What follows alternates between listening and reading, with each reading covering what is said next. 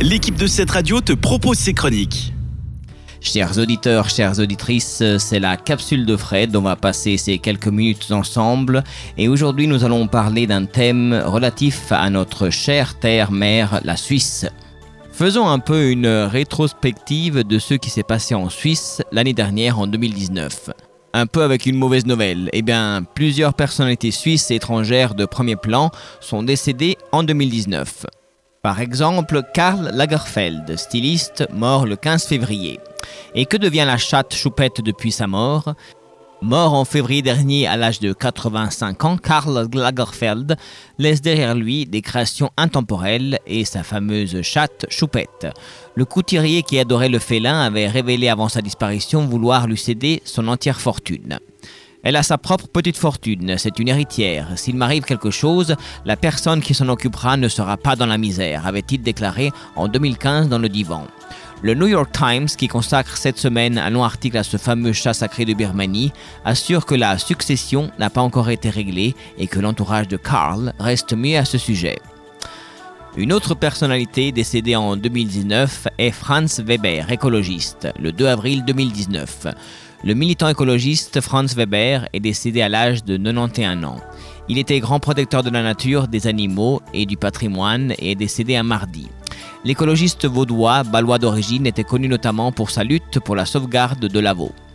Et nous avons aussi perdu Niki Lauda, fameux pilote de Formule 1, qui lui est mort un lundi à l'âge de 70 ans, exactement le 20 mai 2019.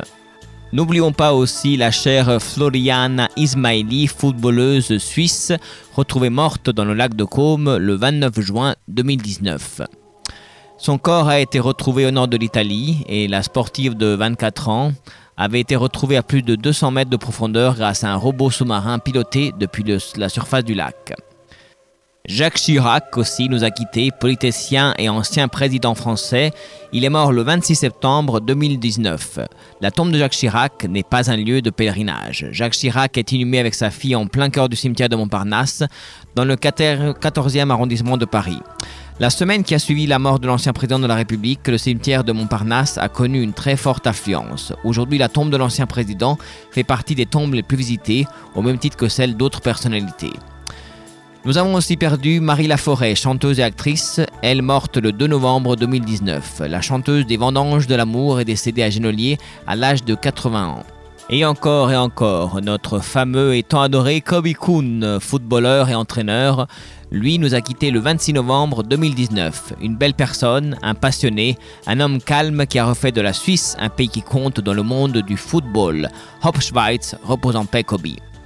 Anna Karina, actrice, elle décédée le 14 décembre 2019. Anna Karina, brune au visage pâle dévoré par de grands yeux bleu-gris, avait tourné sept films avec Godard, alors son compagnon dans les années 60.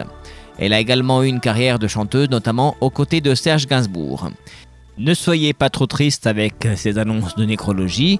Pour en mettre une couche supérieure, vous n'oubliez pas que 2020 est une année bisextile. Merci de nous avoir écoutés. Comme chaque fois, c'est un plaisir de vous avoir en ma compagnie. On se retrouve la prochaine fois pour de nouvelles capsules. À bientôt. Ciao, ciao. C'était une des chroniques de cette radio. Retrouve-la ainsi que bien d'autres en podcast sur notre site cette radio.ch.